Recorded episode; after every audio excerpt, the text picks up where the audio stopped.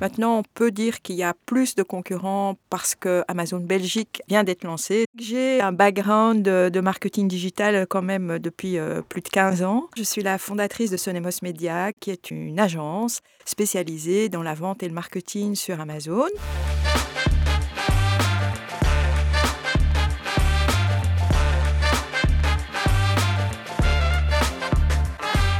Chez Sonemos Media, on peut trouver un accompagnement qui est plutôt dans une perspective, dans l'accompagnement de faire avec plutôt que de faire à la place. Idéalement, le client ou l'entreprise doit déjà avoir un compte qu'on appelle seller central, parce que c'est plus efficace et plus rapide. Une fois que c'est fait, il y a une partie conseil pour accroître ses ventes.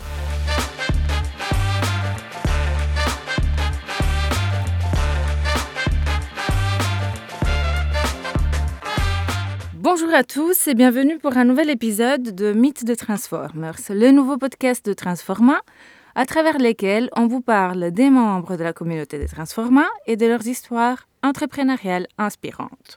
Transforma est un coworking basé à Bruxelles et à Zaventem, moi, je suis Federica, j'anime ce podcast avec Anis. Bonjour Federica. Bonjour Anis. Et aujourd'hui, nous allons vous présenter Najat Menoir, fondatrice de Sonemos Media, la première agence en Belgique spécialisée dans le marketing sur Amazon. On en saura plus dans quelques instants. Si vous appréciez ce podcast, n'hésitez pas à vous abonner à le partager, à le liker. Vous pouvez même laisser un message vocal. Bonjour Najat. Bonjour. Merci d'être là. C'est bien sympa de t'avoir aujourd'hui.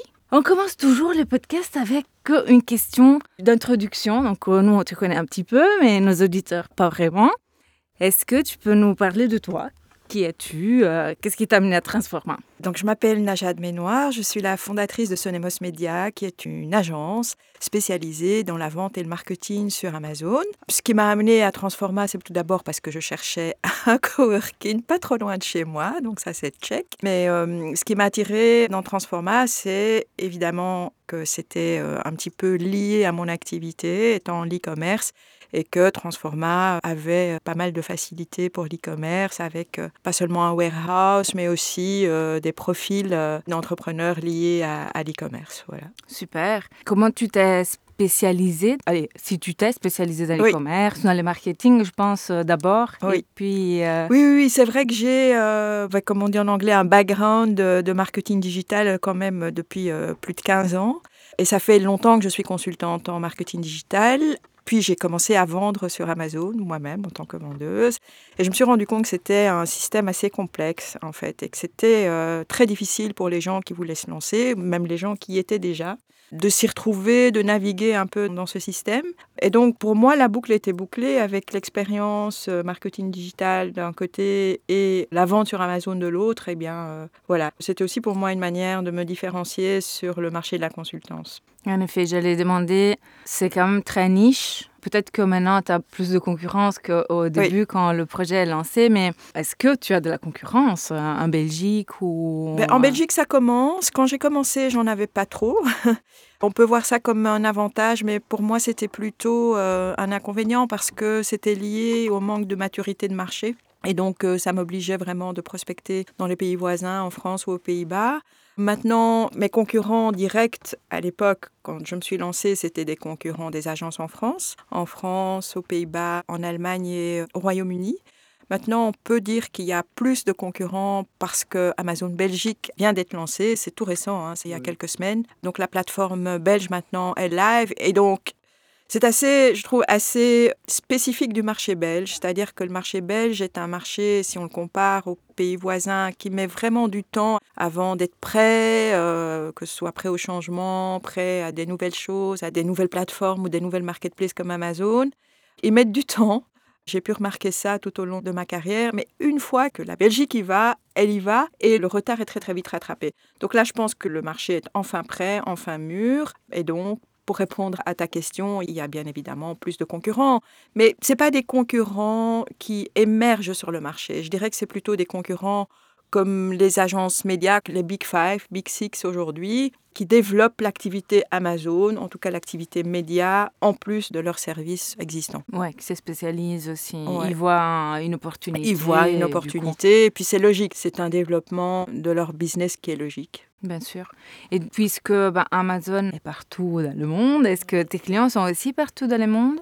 Je sais que tu parles plusieurs langues. Oui, oui, je parle, je parle cinq langues. Et donc, ça, c'est l'avantage de pouvoir avoir des clients euh, internationaux. Mais en fait, curieusement, ce n'est pas le cas. Simplement parce que j'ai commencé, au tout début de cette spécialisation Amazon, j'ai commencé à aider des entrepreneurs, des marques, euh, des petites marques, même des solopreneurs à se lancer.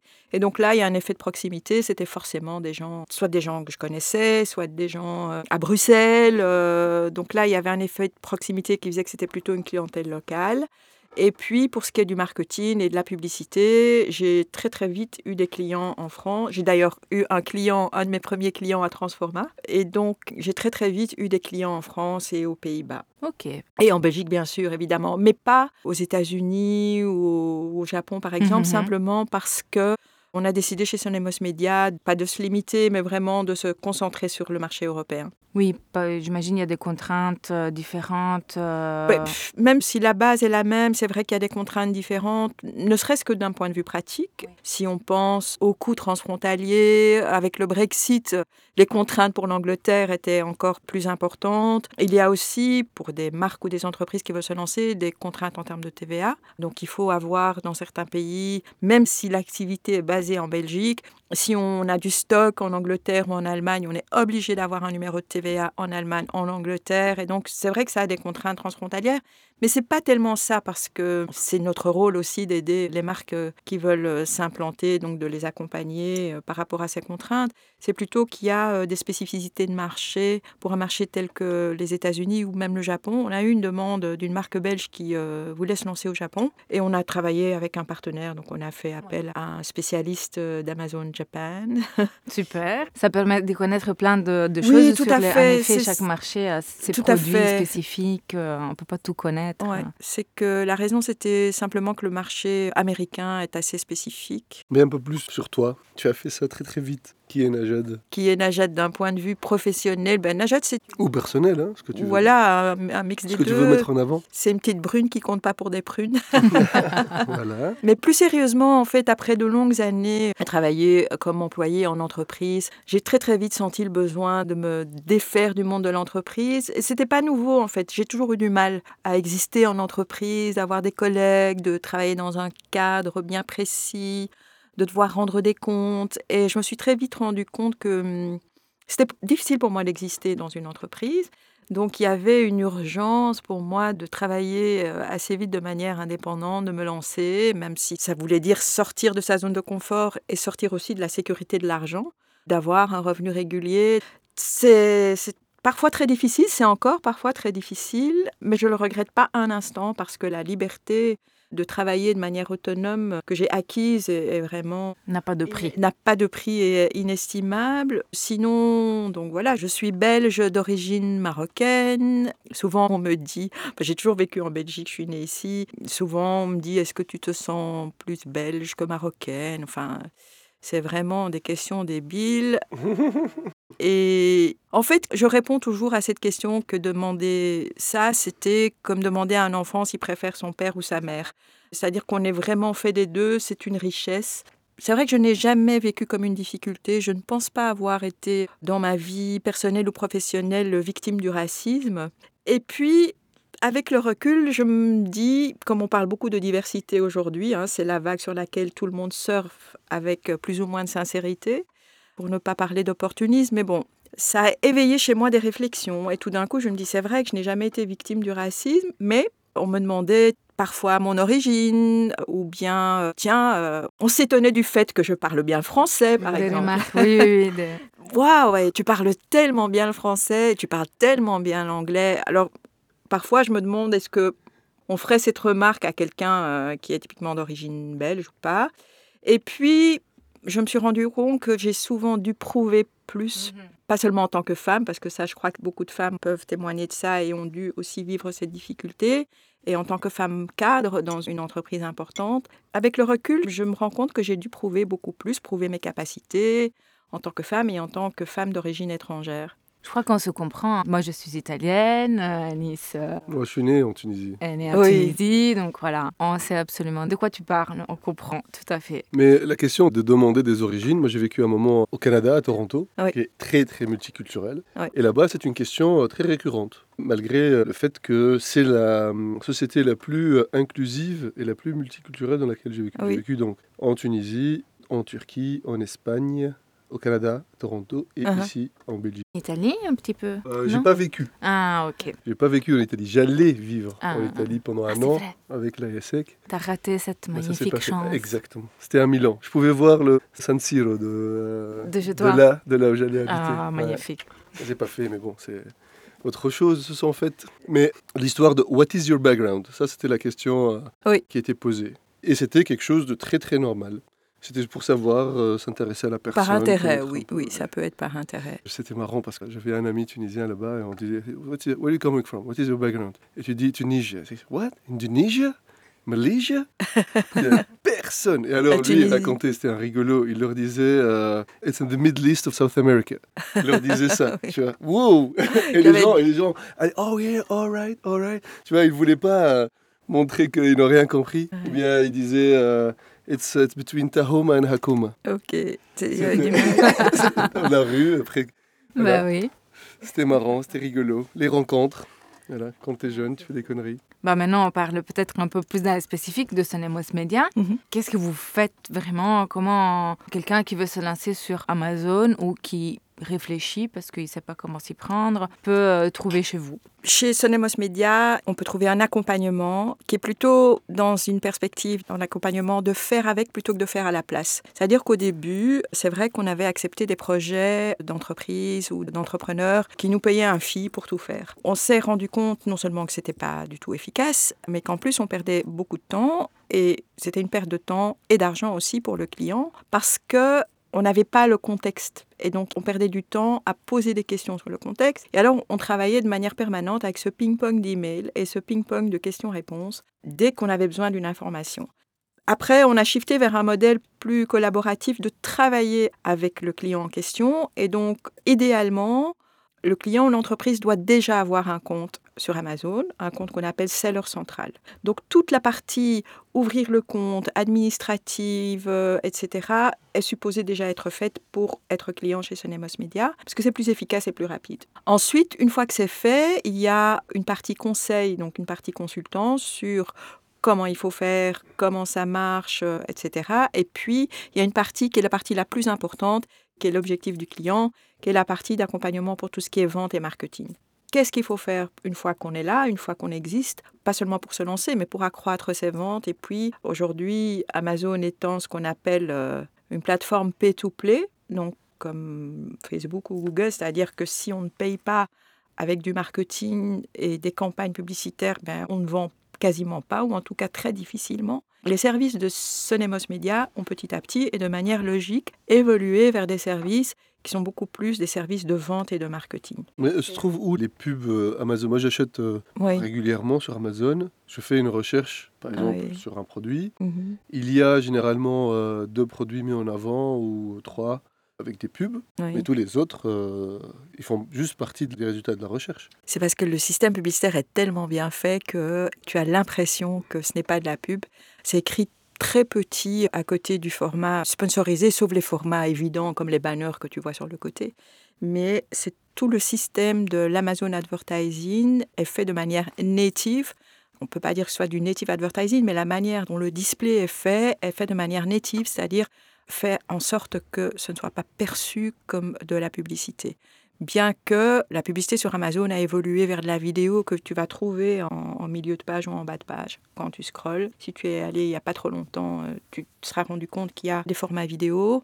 Et si, pour répondre à ta question, quand tu fais une recherche, dans les résultats de recherche, la première partie sur le bandeau supérieur, c'est sponsorisé. D'ailleurs, tu verras Mhm. que ce bandeau supérieur montre tous des produits d'une même marque, une marque qui aura acheté ce sponsored brand pour y montrer ses produits. Et donc ça se trouve effectivement dans les résultats de recherche, ça se trouve aussi en format vidéo en milieu de page. C'est un système qui est basé sur le système de mots-clés, comme sur Google, mais avec un algorithme quand même qui fonctionne de, de manière différente. Et donc les marques qui euh, créent des campagnes publicitaires sur Amazon vont devoir les créer sur base d'une liste de mots-clés. Il y a aussi un système d'enchères comme Bien sur sûr, Google, oui, c'est une liste de vraiment- mots-clés qu'on achète aux enchères, c'est-à-dire qu'on va mettre sur la table euh, un coût au clic, un prix qu'on est prêt à payer pour remporter l'enchère et pour faire en sorte que ce soit cette marque-là et ce produit-là qui soient montrés dans les résultats de recherche. Je les vois, les sponsorisés. euh, donc, je peux identifier les pubs,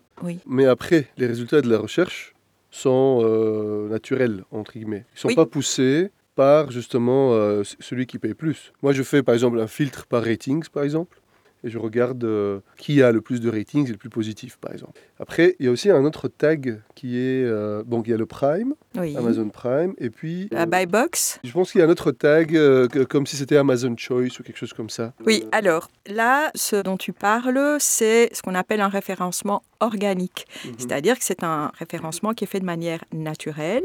Et ce qui fait que ce référencement organique te montre euh, les produits en question, c'est le résultat de tout un travail derrière, un travail d'optimisation, un travail de SEO, comme on le fait sur n'importe quelle autre plateforme.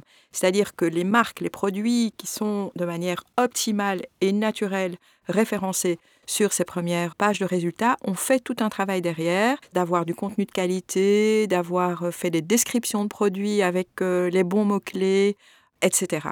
Donc effectivement, tu as raison, sur les résultats de recherche, il y a un mélange de référencement organique et de référencement payant. Oui, c'est un score euh, qu'ils peuvent atteindre euh, de façon Oui. naturelle. quoi, Idéalement, il faut un mix des deux. Oui, oui, bien sûr, pour remonter le plus haut. Ok, super. Est-ce que vous aidez aussi Parce que nous, ici à Transforma, on travaille avec euh, aussi des e-commerce. Uh-huh. Est-ce que vous travaillez aussi avec des e-commerce et on propose des facilities de warehouse, donc d'entrepôt, entrepôt partagé? J'imagine que vous recevez aussi la question parfois par vos clients qui cherchent des solutions pratiques et pas que euh, numériques dans la plateforme d'Amazon. Il y a plusieurs solutions aussi qu'Amazon euh, Oui, alors il y a la solution de faire faire toute la logistique par Amazon avec un programme euh, qu'on appelle FBA, Fulfilled by Amazon. C'est-à-dire qu'on confie toute la logistique à Amazon, on envoie son stock dans un warehouse Amazon et Amazon va faire tout le fulfillment chaque fois qu'il y a une vente qui est effectuée. Amazon va l'emballer, l'empacter, l'étiqueter pour l'entreprise en question et l'envoyer au consommateur qui l'a acheté. En fait, on conseille, et surtout aux, entreprises qui démarrent comme ça, on conseille le FBA parce que ça a toute une série d'avantages. En plus de l'avantage pratique pour un entrepreneur qui se lance euh, à côté de ça, on parlait de référencement, et bien l'algorithme aura tendance à montrer dans les résultats de recherche des produits qui sont fulfilled by Amazon et aussi des produits qui sont Amazon Prime. Oui. Les délais de livraison sont garantis 24-48 heures. Alors on peut, si on fait sa logistique soi-même, donc là on va opter pour un programme FBM, donc Fulfilled by Merchant. Donc on est le merchant, on va faire sa logistique soi-même. On peut aussi avoir le batch prime à côté de son produit, pour autant Ah oui. qu'on garantisse la même rapidité, rapidité de livraison. Oui. Et donc, je trouve que c'est bien parce que ça ne pénalise pas les entreprises qui ont décidé de, pour plein de raisons, de s'occuper de la logistique eux-mêmes, mais ça veut dire qu'on doit vraiment Respecter, faire en sorte oui. que, que ce soit livré dans les mêmes euh, délais que quelqu'un qui fait du fulfilled by Amazon. Et donc, quelque part, nous, comme on a un entrepôt partagé, que ce soit à Ever ou à Zaventem, on est plus, euh, on va dire, concerné par l'option Fulfilled by Merchant. Dans le cas où on a des membres qui vendent du e-commerce et qui stockent euh, chez nous, ou même si c'est un stock euh, d'appoint, on va dire. Mhm. Comment ça fonctionne, le pricing euh, chez Amazon, en termes de stockage euh, exemple, Je ne sais pas, on prend un cas hypothétique, on va dire, euh, je vends des baffles pour enfants. Allez, comme Juki, par exemple. Comme Juki, pour ne pas le nommer. Pour pas- Bah, on dit bonjour. Hein. Oui. Bonjour Juki. bonjour Juki. On devra les inviter. Alors, Amazon va calculer vos frais de stockage sur base de deux critères et vont le calculer au mètre cube Mhm. et par mois. Donc, vous allez payer quelque chose qui oscille entre 15 et 24 euros le mètre cube par mois. Alors pourquoi ça peut être plus ou moins important? Pourquoi ça peut être 15 et 24 D'abord, ça dépend de la saisonnalité. Donc vous allez payer de janvier à septembre un prix au mètre cube par mois qui est inférieur au tarif du dernier trimestre, simplement parce que le dernier trimestre est la période la plus hot mhm. sur Amazon, c'est Q4 et euh, c'est Black, entre Black Friday, Cyber Monday, euh, Noël, etc. Donc voilà. Donc c'est une Est-ce que c'est vrai que Black Friday a une origine raciste euh, Non? Quelqu'un qui m'a dit. Hmm, non, ça je ne pense pas. Ah, jamais. Enfin, j'en ai jamais, pas que je sache, j'en ai jamais entendu parler. Non, il m'avait parlé justement, il m'a dit que c'était le marché des esclaves euh, se, tenaient le vendredi, quelque chose comme ça. je ne pense pas. Ça. D'accord. je, me suis dit aussi, c'est bizarre. Non, là, je peux vraiment pas me prononcer là-dessus. justement, euh, on va dire, euh, que ça devienne une institution comme ça. Donc voilà. Ok. Je ferme le bas à la parenthèse. On était au tarif, troisième trimestre, très cher. En UK, c'est beaucoup moins cher, mais vraiment beaucoup, beaucoup moins cher. Ça peut aller à 1 ou 2 euros. Le mètre cube Ouais, ne me ah demandez pas pourquoi c'est moins cher en UK.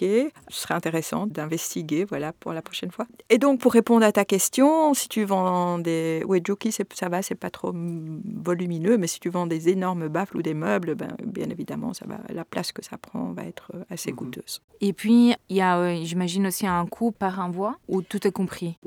Alors non, ça c'est encore autre ah, bah chose. Il y a trois sortes de coûts à prendre en compte quand on vend, quand on veut vendre sur Amazon. Il y a un abonnement, voilà, pour euh, l'espace voilà, de 40 euh, euros par mois. Si on confie sa logistique à Amazon, on va payer un prix FBA, donc c'est-à-dire vous allez payer ce service à Amazon pour chaque fois que vous avez effectué une vente, prendre votre produit, l'emballer, etc.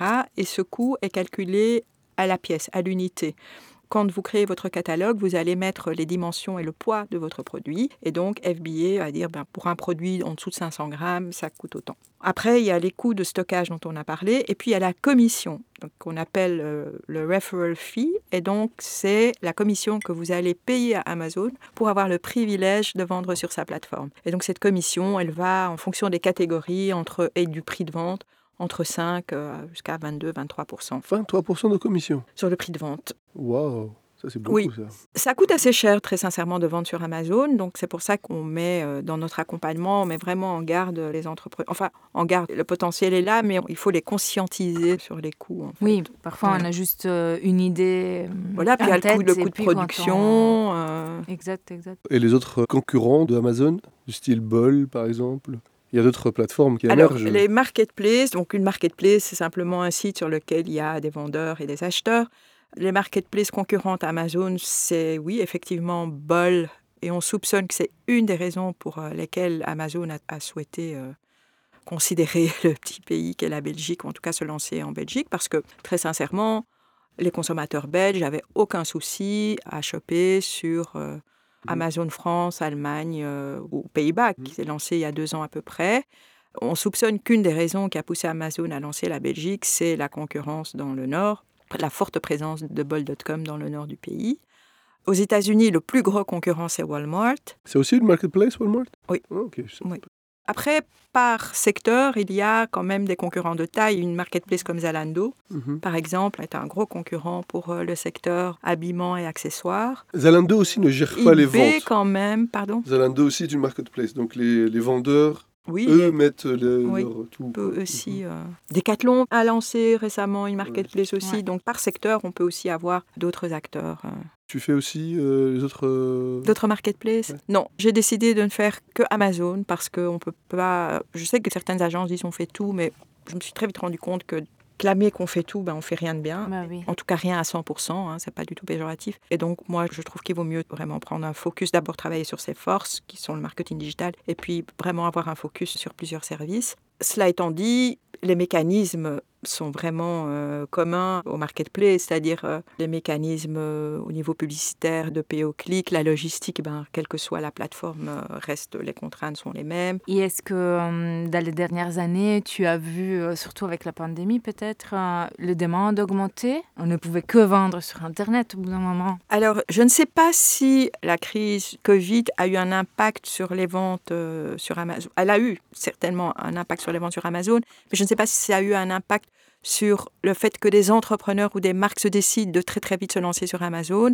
Je sais que ça a eu en tout cas un impact sur l'e-commerce dans le sens où j'ai vraiment été très impressionnée par la vitesse à laquelle certaines marques, certaines boutiques se sont lancées dans l'e-commerce. Certaines ont mis euh, leur catalogue en ligne en 5 jours, 6 jours, alors qu'elles attendaient des années avant de se lancer. Donc je pense que ça a eu un impact sur l'e-commerce, dans la mesure où euh, il n'y avait pas d'autre solution pour beaucoup de magasins. Et puis ça a eu un impact euh, sur les ventes. Enfin, Amazon a vu son chiffre d'affaires exploser pendant la crise du Covid.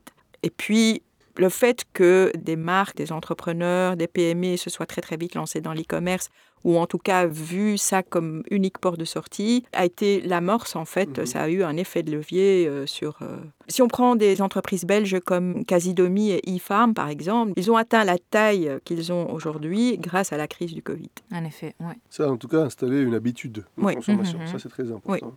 On a plus maintenant le réflexe d'aller en ligne, même si on sait que voilà, tu es en train d'enrichir euh, Jeff Bezos. euh, mais c'est Ouais. tellement facile. De, Bien de- sûr, tu bien trouves sûr. de tout.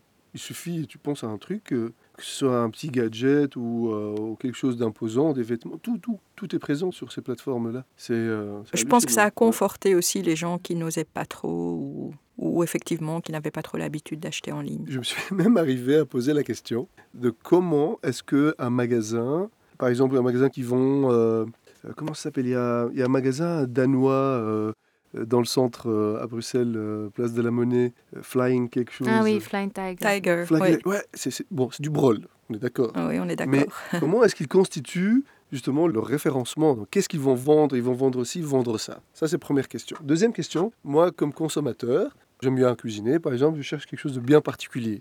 Eh ben, je ne suis pas sûr qu'il est là. Donc, je vais me déplacer sur place, je vais regarder tout ça, et est-ce qu'il est là Est-ce qu'il n'est pas là? Et donc, je me suis dit, en fait, euh, une solution en ligne résout ce problème euh, en un instant. Il suffit que je pense à quelque chose euh, que je veux acheter à un moment T, je vais sur mon téléphone, je regarde et immédiatement j'ai la réponse. Et brick and mortar, on va dire, donc les, commerces traditionnels, ils sont vraiment mal. Oui, ils sont un peu à la traîne et euh, pour revenir à la question précédente, je crois qu'un des effets aussi de la crise de Covid, c'est que les entreprises qui étaient réticentes bah, se sont rendues compte qu'elles n'avaient pas le choix et ça a été vraiment, euh, oui, ça a vraiment eu un effet de levier. Mais oui, en effet. Et quand tu disais, voilà, une nouvelle habitude s'est installée, je pense que, bon, c'est vrai qu'on est en 2022, mais il y avait encore des gens qui étaient méfiants à l'achat sur Internet. Tandis qu'avec la crise Covid, bah, on était un peu obligé de Mm. faire confiance, entre guillemets. Je parle plutôt pour mes parents, par exemple, qui n'osaient pas acheter sur Internet, mais voilà, au bout d'un moment, tout était fermé. On a besoin de quelque chose. On tente l'expérience, ça se passe bien. Et voilà, l'habitude s'installe aussi chez des personnes qui n'avaient pas forcément l'habitude de... euh, Et ça, c'est l'impact le plus important euh, à ce niveau de la crise Covid. Parce que ça casse justement euh, un obstacle. mhm, une barrière. Et quand ça s'installe, ça s'installe pour de bon. hein. En effet. J'ai encore une question. C'est toujours sur Amazon.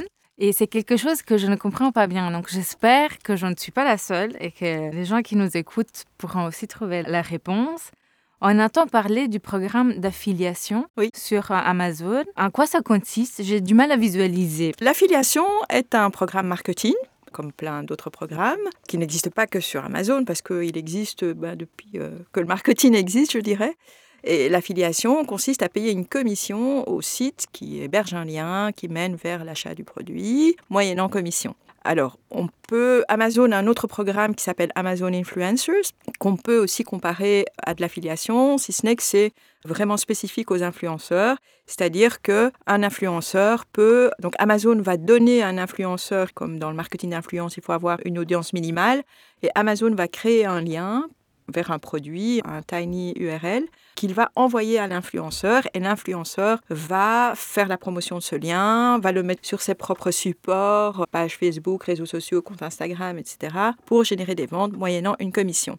L'avantage de ce programme Amazon Influencers, si on le compare au marketing d'influence de manière générale, c'est que c'est super intéressant pour une marque qui fait appel à ce programme parce que l'influenceur n'est payé que s'il vend, que Mhm. s'il a effectué une vente, Alors que dans le marketing d'influence, euh, je dirais classique, on va payer l'influenceur pour euh, porter le vêtement ou pour faire un post, on va le payer 200, 300, 500 euros. Pour répondre à la question, l'affiliation, c'est juste une technique, euh, un programme de marketing basé sur la commission. Et en effet, on, on en voit dans les stories hein, des influenceurs. Oui, euh, oui, oui, on voit. Les influenceurs Amazon, c'est une communauté d'influenceurs dans la communauté. C'est une communauté dans la communauté parce qu'ils sont vraiment. euh, Amazon les regroupe, fait plein d'événements où ils les invitent. euh, ils sont choyés, évidemment, tu penses bien.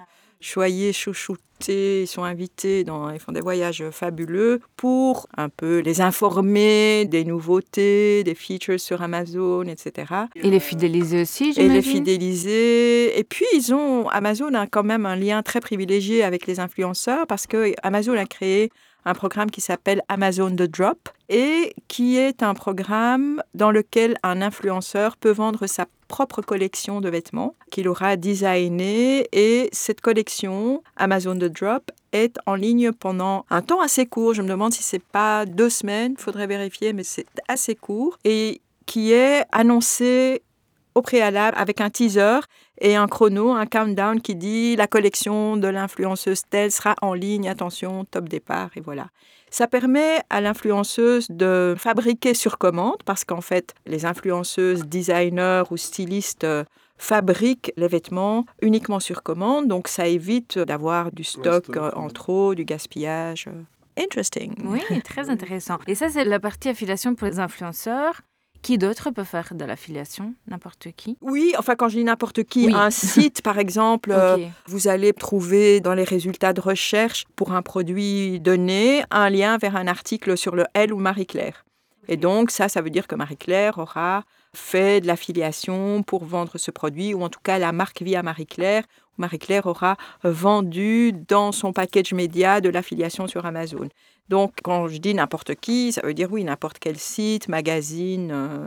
Mais ces deux programmes très séparés, même s'ils sont similaires dans leur euh, mécanisme, à savoir une commission sur les ventes, le programme Amazon Influencer et le programme Affiliate, Amazon Affiliate sont séparés. Et c'est quoi l'avenir de Sonemos? Vous avez des projets qui sont en cours, euh, des nouvelles idées Parce que voilà, Amazon aussi n'arrête pas d'évoluer. Oui, oui, oui. En toujours- fait, moi, mes projets, c'est de, si c'est possible, vraiment me spécialiser dans l'une ou l'autre catégorie. Donc la catégorie beauté ou mode ou euh, quelque chose comme ça. Mais je me dis parfois que c'est une niche dans la niche. Et donc euh, ça, euh, on verra si les jours sont meilleurs. J'aimerais vraiment bien m'associer en fait. Voilà, l'appel est lancé. Ah, voilà, intéressant, vas-y, vas-y. D'abord parce que on ne peut pas travailler seul tout le temps, même si maintenant j'ai une petite équipe. hein. Quand j'ai commencé, j'étais seule, maintenant on est quatre, donc ça va. Et des freelances en fonction des projets, mais je trouve que c'est très difficile de se développer. Enfin, si tant est qu'on peut, je pourrais aussi très bien me dire, voilà, ça me va comme ça, mais je pense que il faut être plusieurs, il faut s'épauler, il faut euh, Échanger. voilà, aussi. échanger. Donc moi j'aimerais bien soit m'associer avec une boîte existante, pourquoi pas, soit trouver quelqu'un qui fait la même activité et réunir nos forces. Donc voilà, ce que je ne veux pas faire, c'est faire une levée de fonds ou, ou pitcher pour euh, voilà, ça je, je Et veux pas. Qu'est-ce que tu cherches? Je cherche quelqu'un de complémentaire en fait, Mhm. donc euh, quelqu'un avec qui euh, on peut allier les forces. On mettrait euh, nos finances en commun, bien évidemment, voilà, mais quelqu'un de complémentaire, donc qui aurait, moi j'ai plus un rôle stratégique, donc je cherche quelqu'un qui pourrait être plus euh, Opérationnel. opérationnel, un COO, quelqu'un aussi qui a peut-être plus une vision euh, sur le développement, le développement du business, parce que je me suis rendu compte, moi je trouve qu'il n'y a pas, euh, si on fait un peu d'introspection euh, et de self-analyse, euh, moi je n'ai pas un profil de business development, c'est-à-dire euh, fi- très financier, de projection, etc. Et recherche de clients, nouveaux clients, je suppose. Oui, voilà, ça je trouve que c'est important. Donc ça, ce sont deux choses que j'aimerais vraiment confier à quelqu'un d'autre. Bah, L'appel est lancé, hein, s'il y en a qui Voilà, et puis aussi, il faut une structure, quoi. Donc, je trouve que ça prend moins de temps de s'associer avec quelqu'un qui a déjà une structure ou en tout cas des ressources que de construire. euh, Ouais, à zéro. Voilà, donc euh, je pense plutôt en termes d'agilité et quelles sont les solutions pour Super. aller plus vite. Est-ce que Amazon donne des certifications? Oui. Vous êtes certifié Oui. Je sais que des grandes euh, Oui, entreprises, et je pense se qu'il faut, il faut le faire. D'abord, pour moi, c'était un des premiers objectifs. Et je pense qu'il faut le faire parce que c'est un élément de rassurance pour les clients, euh, crédibilité. euh, de crédibilité. C'est super important. Donc, on est, on est certifié, euh, on est Verified Partner. Super, félicitations. Voilà. Et donc, on n'est pas encore Preferred Partner parce que ça, c'est vraiment euh, pour des boîtes plus larges, etc. Mais euh, c'est l'ambition aussi de devenir un jour euh, Preferred. Et, et euh, qu'est-ce qui se passe parler maintenant des euh, projets. Qu'est-ce qui se passe maintenant chez Amazon avec la vague de licenciements aux États-Unis tout ça? Ça, ce qui se passe, je ne suis pas dans le management d'Amazon, donc je ne sais pas du tout euh, ce qui se passe, ni pourquoi, ni quelles sont les raisons. Je, je, je l'ai appris comme tout le monde dans la presse, mais euh, Toutes les entreprises, Oui. euh, les grandes entreprises tech en tout cas, sont en Ouais. train de licencier. Bah, Facebook Twitter. aussi. Facebook, ouais, Twitter. Ok, donc on va pas prendre un scoop aujourd'hui. non, Jeff- pas- On va pas suivre à l'actualité. Jeff tout t'a pas appelé Non, il m'a pas appelé. Je sais qu'il veut donner euh, sa fortune ou une grosse partie Oui, de sa un fortune tiers, en charity, Ouais, mais bon. C'est la même histoire que euh, Bill Gates et euh, Ouais, voilà. Mark Zuckerberg euh, ont fait la fondation. Voilà. Il a réussi à sortir son yacht de, de la Hollande ou pas encore? Je ne Je suis sais pas. pas, je ne suis pas informée. Moi non plus. Tu sais pas? Tu savais pas qu'il avait un, yacht euh, gigantesque euh, Qui était en Hollande, bloqué. bloqué en Hollande et que la Hollande allait, euh, je pense même, euh, casse- enfin, casser un, un- un pont pour lui permettre de, Ah oui, de passer. passer. euh. Il y avait tout- toute une histoire, hein, notre bon Jeff. Il bah, faudra googler ça. Je ne sais pas, je ne savais pas. Peut-être qu'il il est rentré à bon port. Bon, Bah, on va terminer avec le dernier euh, chapitre du podcast qui est plutôt axé euh, bien-être euh, personnel et professionnel, équilibre professionnel et personnel. Est-ce que tu as un rituel, une activité, quelque chose qui te permet de garder l'équilibre tous les jours et de te réveiller motivé, d'aller de l'avant avec ton projet Sonemos Media, mais euh, aussi avec ta vie perso? Avant de répondre à cette question, je voulais faire un. C'est lié à la question, hein, un mini coup de gueule parce que j'en ai marre de ce que j'appelle le diktat de l'entrepreneuriat et j'en ai marre de voir défiler sur euh, ma page Instagram toute une série de conseils, euh, de tips and tricks qui ont juste comme résultat de me culpabiliser.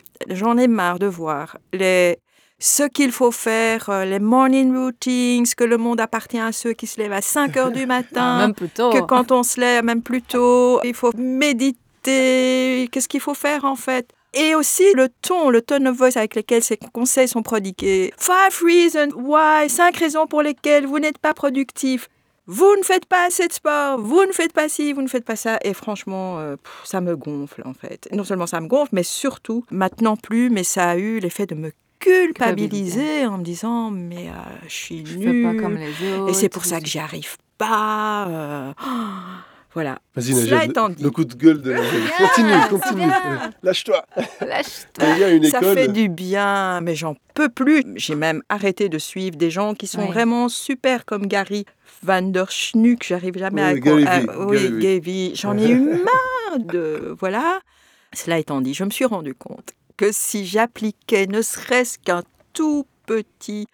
Une petite chose, euh, Conseiller. voilà, conseillée, eh bien, ça- je me suis rendu compte que ça avait quand même pas mal de résultats. La méditation, mais j'en faisais bien avant euh, que ça ne devienne euh, voilà un des euh, voilà de- qu'on conseille entre ouais, un hype. Et simplement le fait de en fait tout ça pour répondre de manière plus simple à, à ta question je me suis rendu compte que le premier capital quand on est entrepreneur c'est soi-même. Et je me Mhm. suis dit mon capital c'est moi.